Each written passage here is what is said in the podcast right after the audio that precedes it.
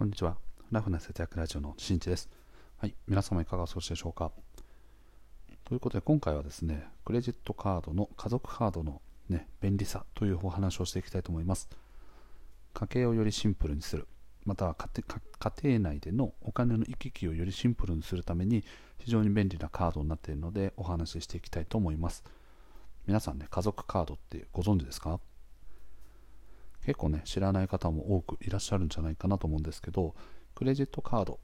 の、えっと、登録、そしてそのクレジットカードで使った金額の引き落としというのは、どちらもですね、ご本人の名義である必要があるということがね、前提に置かれております。なので僕の場合だと僕自身の名前でクレジットカードを登録した場合僕自身の名義である銀行口座からお金を引き落としますよということになってるんですね。うん、なのでこれは妻とかね、あの子供とかも同じようにと妻が使ったクレジの名義のクレジットカードの場合は妻の口座からしか引き落としができないと。いうことで例えばね奥さんがね専業主婦の方だった場合だとと、ね、銀行の口座にあるお金ってどんどんどんどんね使えば使うほど減っていってしまう。で一定の金額までいった時にあ今月のクレジットカード利用額がと、ね、銀行の残高より上回ってしまった。このままだとねあのあのその滞納になってしまうと。いうことで旦那さんに声をかけてちょっとお金をね入れてくれない？みたいなやり取りはね結構あるんじゃないかなと思います、まあ、少なくともねこれこのやり取りっていうのが、まあ、我が家でもあったわけですね。でそんな時にまあ便利になってくるのがこの家族カードっていうやつですね。これはですね旦那さんの名義例えばね僕が楽天カードを自分の名義でそして自分の銀行口座から引き落とししますよというカードを持っていた場合にとそのねご家族の場合はと自分名義のクレジットカードなんだけど引き落としの口座をですね旦那さんの口座の方から引き落としてくれますというね仕組みになっております。はい。なのでさっき言ったようにあ私のクレジットカードで利用してる金額がね残高上回っちゃったからお金こっちに入れといてっていうやり取りが基本なくて最終的に請求される銀行口座はどこかというと旦那さんの方の口座からまとめて引き落としをしてくれるという形になってます。はい、ただクレジットカードをね利用するときに例えばこう今まではねそういうあの口座がね分かれてて私の方からねちょっとお金をあんま引き落としたくないから旦那のクレジットカードを借りてお買い物をしようとかそういうことをねしていた方もいると思うんですけどそういった際にもとその家族カードというのはご自身のねあの名義になってる。ご自身というのは例えば奥さんの名義のクレジットカードになっているので使う際にご本人であるということもしっかりとね証明できる形になってます、万が一旦那さんのクレジットカードを使った時まあねあの本人でないということでなんかいろいろなね書類を書いたりとかとなんか証明するものが必要になったりだとかそういう煩わしいことが一切ないというのがこの家族カードのメリットですね。はい、そういった煩わしいことがないよっていうことと、あとは引き落としされる口座っていうのが旦那さんの、ね、口座からになるので、お金の、ね、行き来 振り込んだりとか、なんかね、あのこういろいろ気にしなくていい。で、振り込む際にね、もしかすると、あのインターネットバンキングから振り込むと手数料がかかったりとか、あとは ATM ね、コンビニの ATM から振り込んだらお金がかかるとか、ということなので、そういう振り込み手数料っていうのが節約になるということがメリットに挙げられますね。うん。で、まあ、そういったね、家族カード非常に便利なんですけど、最近でも我が家ね、あのこれと同じようなケースにぶち当たりました。はい。今までね、あの僕と妻はそれぞれ別々のクレジットカード、自分自身の名義のクレジットカードを使ってて、ただやっぱ妻がですね、今ね、育休中ということで、と収入がね、あの著しくあの働いている時よりも著しく減ってると。いうことで、まあ、あの積立 NISA とか、まあ、積立 NISA というかね、新 NISA というのかな、の、とね、元金だったりとか、あとは自分で子供のね、あの洋服買ったり、自分のクレジットカードで子供の洋服を買ったりとか、必要なものをいろいろ買ったりとかしていて、結構ね、クレジットカードの引き落としが多くなってきたと。いうことで、ちょっと僕の口座からお金を移したりとか。で、この移す時にはやっぱりどうしても手数料がかかっちゃうので、とあもったいないな、どうにかできないかなとか、ということを考えてて、この家族カードというものにぶち、ね、を見つけたわけですね。で、まあ、少なくともね、楽天カード、僕がメインで使っている、またはいろんな、ね、電気代とか固定費とかの引き落としも、この楽天カードを経由しているので、同じ楽天カードの家族カードを1枚。あとは、と皆さんもね、使われている方多くいると思いますけど、QR コード決済と呼ばれているやつですね。はい、PayPay とか、楽天 Pay とか、auPay とか、さまざまなペイメントサービスがあるんですけどこれらもですね家族カードそれぞれのサービスで使えるクレジットカードがかなり限定されてきてますよね。例えば PayPay の場合はとクレジットカード払い、まあ、旧後払いって書いてありますけどする場合はあのね PayPay カードが必要ですよとかってなった場合もうその分だけね自分の名義で作っていくと、まあ、カードがめちゃくちゃ増えちゃうっていうこととあとは永遠にねこう自分の口座からお金が引かれることが多くなっちゃうんで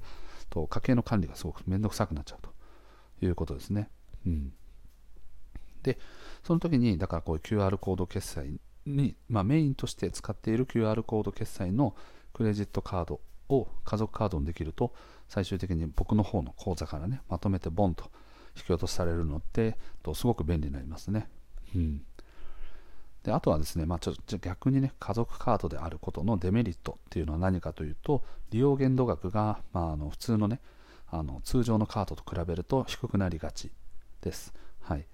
あの本会員の方が多分おそらくね何百万とかっていう利用限度額があるんですけどそれに対してね、まあ、50%ぐらい。例えばじゃあ僕が200万ぐらいまで利用できるよってなった場合は奥さんの方の家族カードは100万円だったりとか、まあ、50万円だったりとかっていう形になっちゃうのでお二人ともね結構利用額が大きい場合は家族カードだと途中で使えなくなっちゃう。なんてことは起こりうるんじゃないかなと思います。はい、でちなみに我が家の場合はと妻が使う金額っていうのはそんなに大きくないのでとここの部分では全くデメリットにはならないというふうに判断しています。はい、でもう一つはですね利用している明細がそのまま残るということですね。なので例えばねこっそりと奥さんそのね奥さんがこう旦那さんにねこあの隠してね こっそりと何か買い物をしたよとで買い物をする際に家族カードとかを使っちゃうとと旦那さんのあのカードの利用履歴の方にそれが多分残るのでとあなんだあいつなんだこんな高いのを買ってるのかみたいな ことがバレてしまうので今までこっそり買ってたものが買えなくなっちゃう。というデメリットもありますね。はい。なので、まあ、その辺はね、ちょっとうまくやり取りが必要なので、まあ、そういうこっそり買うものに関しては自分名義のね、クレジットカードを使うとか。はい、っていうのは必要になるんじゃないかなと思います。はい。で、その点以外のデメリットっていうのは、とそこまで実はなくて、はい、なので家計をよりシンプルにしたいとかお金の行き来を本当にあのより簡単にしていくという上では本当にね便利なんじゃないかなと思います。で我が家の場合はと、ね、楽天カード。これはあの物理的な買い物をする際にと妻とかがねクレジットカードをどっかのお店で使うよという時用に1枚とあとは QR コード決済ももう、ね、今では主流になっているのでとそういったものを使う時にと、ね、あのクレジットカードを登録する際はそのアプリでこうこのクレジットカードじゃないとダメだよっていうふうに限定されているのでとそれに合わせたね PayPay カードを1個つけてるという感じですね。はいであとはね、とまあ、これはそうですね、まあ、特定、かなり、かなり特定の方に限られてしまうんですけど、例えばね、こうフリーランスだったりとか、まあ、個人事業主の方とか、法人の方とか、そういった方々で、まあ、ご家族とかもね、一緒にその仕事に携わられている方という方に家族カードとかをもあの入れておくと、あの経費の申請をする際とかでも、と奥さんがね、あの事業のために使った何かこう、ね、物品とかの購入とか、そういうものがあったとしてもそれらを、ね、まとめてあの経費に申請することができるのでいろんなクレジットカードの情報を参照して経費の申請とかそういった手間が省けてくるのも1個メリットなんじゃないかなと思いますね、はい、でちなみに我が家の場合はね妻は特に僕の仕事に何かこう従事してるわけではないのでこのメリットは受けにくいんですけどなのでかなり限定的な形にはなるかと思います。はい。という感じでですね、家族カード、うん、申し込み、申し込みはね、あの本会員とかで、例えば楽天カードの場合だと、と旦那さんが本会員だったとすると、旦那さんのアカウントでログインして家族カードを申し込みますみたいな。で奥さんのお名前はどういうお名前ですかとか、生年月日なんですかとか、そういったような情報を入力すると、家族カードがだいたい1週間からね、2週間以内ぐらいかな、に届きますね。我が家の場合はね、ほんとすごいタイムリーなんですけど、年末に手続きをしていたので、年明け、ちょっとこの営業日換算するとね、あの結構、あの、多分妥当な5営業日とかね、7営業日ぐらいだとは思うんですけど、お正月休みとか年末休みが挟まってたので、結果的にはあの2週間ぐらいかな、2週間後ぐらいに届きました。はい、そしてなぜか、まあ、楽天カードと PayPay カードは同日に届くと いう奇跡でしたね。はい